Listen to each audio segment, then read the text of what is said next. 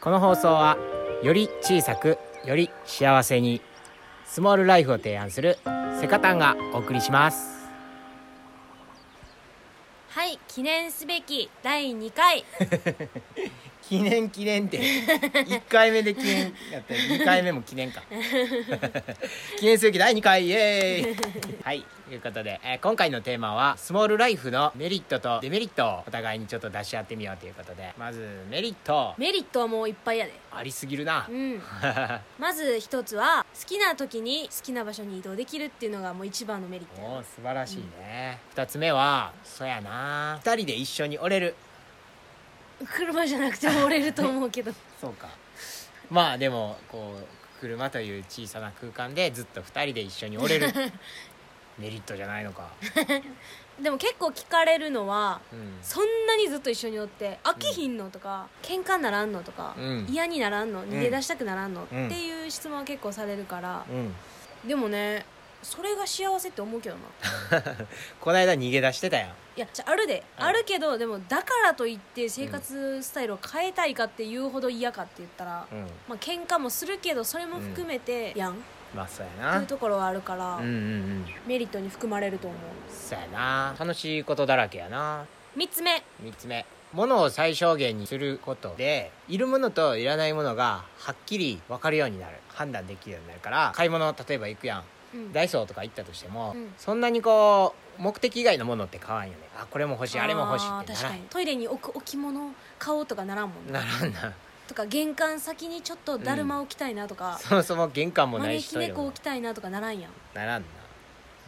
そういうなんか飾るものっていうの、うんうんディスプレイ的なものっていうのが必要とし欲してないというかてかそもそも置けないっていう車やから、置けない物理的にねうん、あんまりこう無駄遣いせんようになるっていうかな、うんうん、うん、それがスモールライフのメリットだねあー無駄遣いをしなくなるうんまあそれは家がちっちゃいからやな車っていう車っ狭ていいう空間やからうん、物を置けないからうん無駄遣いをしない、そうやなはい他にあ分かった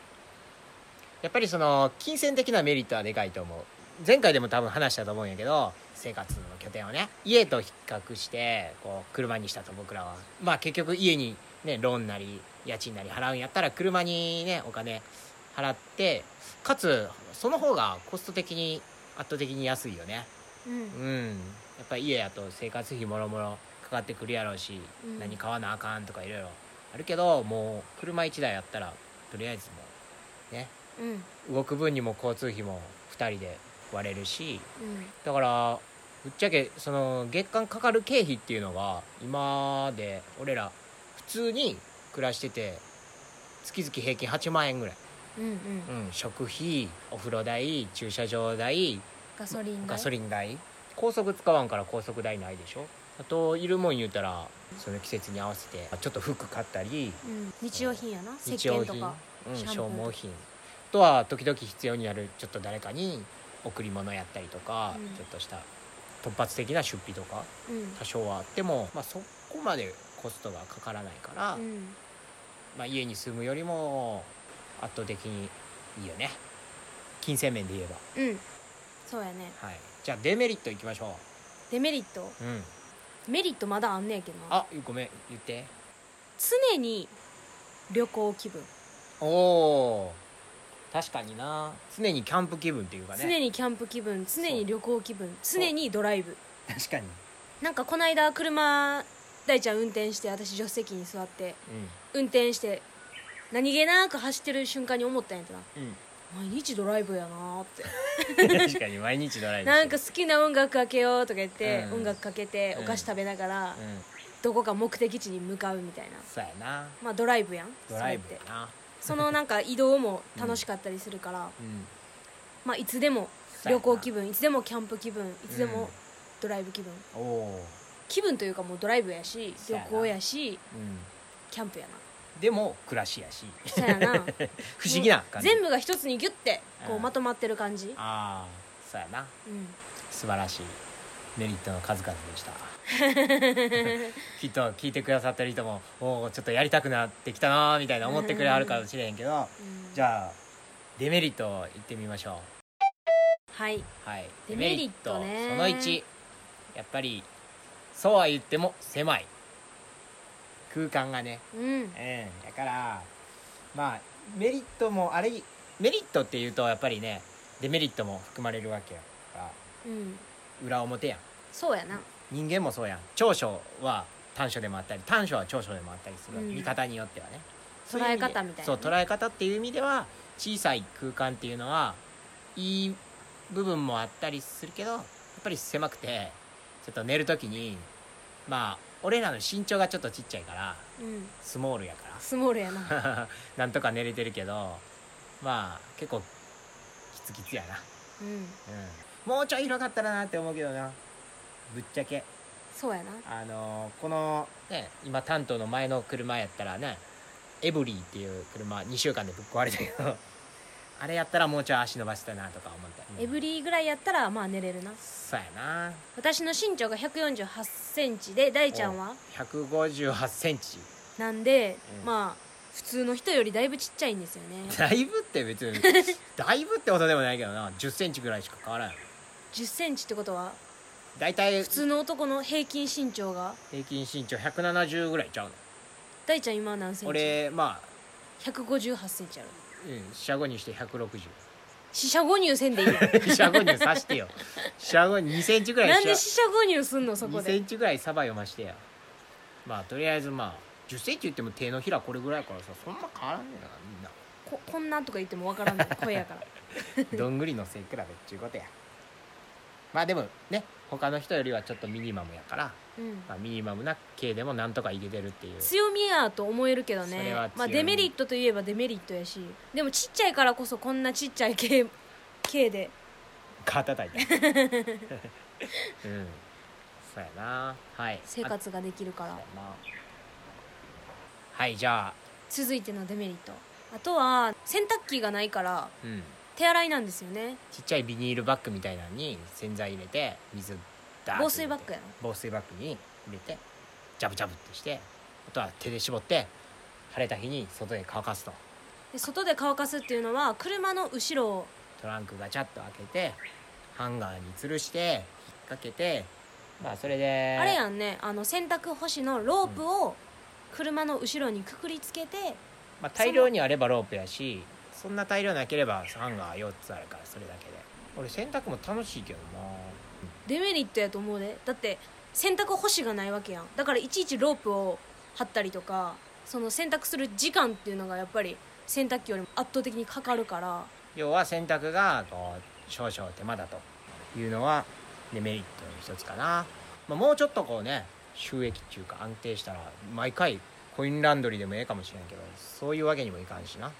節約できるところは節約して、このスモールライフのデメリットやうん、ねそうやな本当はなんかもっといろんな種類の帽子が欲しいのに、うんこれ以上買ったらもう帽子多すぎるなってあだから自分の好きなものコレクションしたいものとかっていうのが、まあ、あるといえば昔あったし私ももうありえへんぐらいの帽子持ってたけどーう今は2つしかないんうんとかかなできればもっと欲しいの帽子なんかいろんな帽子あった方がねおしゃれはできるうんうんなんかあるうーんあある最大のデメリットお親に理解されないあーそれやこのなんか俺らが楽しく過ごしまあねやってる姿を親は「は?」っていう目で見ててもうとにかく理解されないっていうかさ それ最大や話題じゃん最大のデメリットやな、これに尽きるなそれ以外ゆ一応頭ひねってなんとか出したデメリットって感うじ、ん、うんうんうん一番のデメリットはそれやなそやなまあでも最近さもう理解されようって思うのをやめたやん理解されないっていうことを理解した感じそうそうそうそう、もう理解されないっていう前提でまあでもまあ見といてもらえたらええかなぐらいでいいんじゃないみたいなこっちとしてもしょうがないしょうがないんかなこういう時代でもあるしなやっぱりこう外であの仕事もできるしまあその親に理解されやん問題はもうしょうがないと思ってるもうそういう時代やしうん時代が違うもんねそうやな親世代と親世代はやっぱりこうね会社勤めしていい会社入っていい給料もらって安定した生活っていうのが理想の大半を占めてたとは思うけど、俺らってどっちかというとその大変な仕事を選んでまあ給料いいのはいいんやけどうん、うん大変な仕事をわざわざ選ぶよりかはある程度もうちょっと自由が欲しいなっていうう部ん分が大きいやんそっちにウエイトを置きたいし、そっちの方がなんかやっぱり自然で折れるし、うん、幸せで折れるっていうかさ自然体で折れる自然体で折れる、うんお俺らも2人ともさ結構過去に会社勤めしててうんその時病んだりしたやんうん、そういうとこからやっぱりちょっと生きづらい生きづまあ私らの場合あれやねその働いてた期間がお互いに大ちゃんは8年ぐらいあるんかなうん大ちゃんは8年ぐらい、まあ、社会に属しながら属しながら今も属してるわ 今も社会やはみ今出はし社会から外れてるかもし れんけどはみ出しもん扱いすなはみ出してるけどねなんかこう会社勤めして朝何時に起きてうんあ決まった生活通勤そうそうそうそうそう通勤してうん会社行ってそうやな会社終わったら会社の付き合いで飲みに行って、うんそのまま帰ってまた起きて仕事行ってのこの繰り返しみたそいな、うしんどかったわうんでもなんていうのその期間があって、うんうん、まあ、そこがブラック企業やったりとかいそれがあったから余計なんじゃんまあそうやなそういう時代も経験したからこそ今ねこうやって自由に折れるっていうのはすごくこう幸せに感じれるよねうんやっとなんかあ幸せってこの形かなっていうのを徐々になんか見えてきたというかいや旅に出てねやっぱり旅私の中で旅はすごい大きいなうん旅に出ていろんな人と出会っていろんな経験をさせてもらっていろんな価値観に触れていろんな考え方に触れてあ人生って全部 OK なんやなって思ったうんうん人を傷つけたりとかなんかこう社会に反したことをするっていうのはまた違うかもしれんけどうん法律を守った上でのそれ以外のことなんやなそう自分のやりたいことを自分で決めてうんうん考えて行動してで失敗して学んでまた成長して、うんっていう風に自分で生きていくんやったらうん周りからどう言われようとうん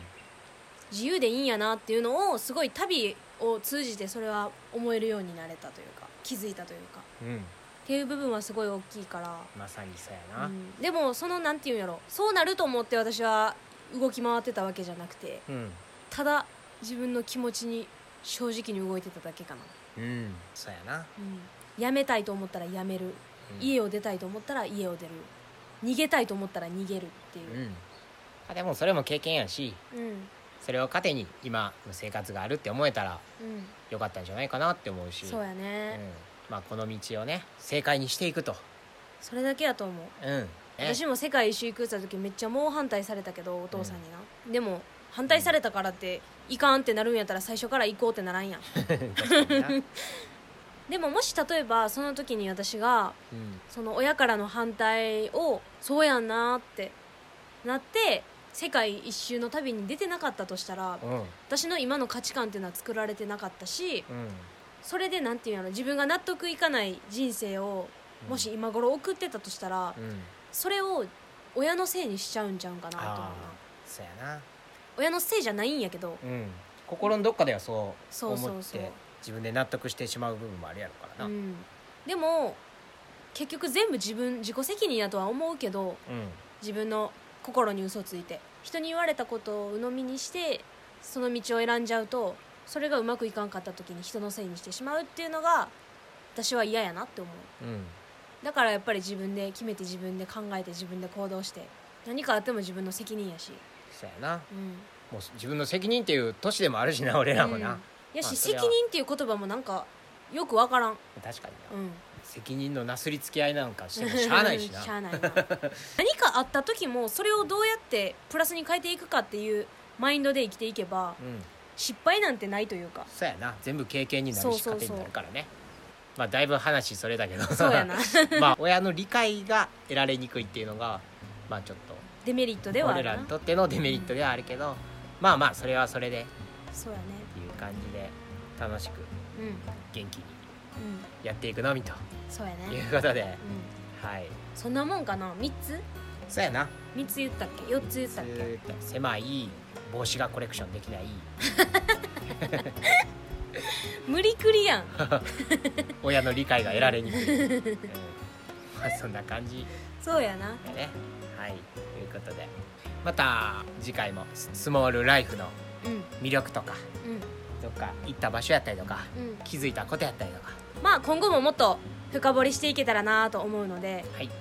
何かこういう部分気になるなとか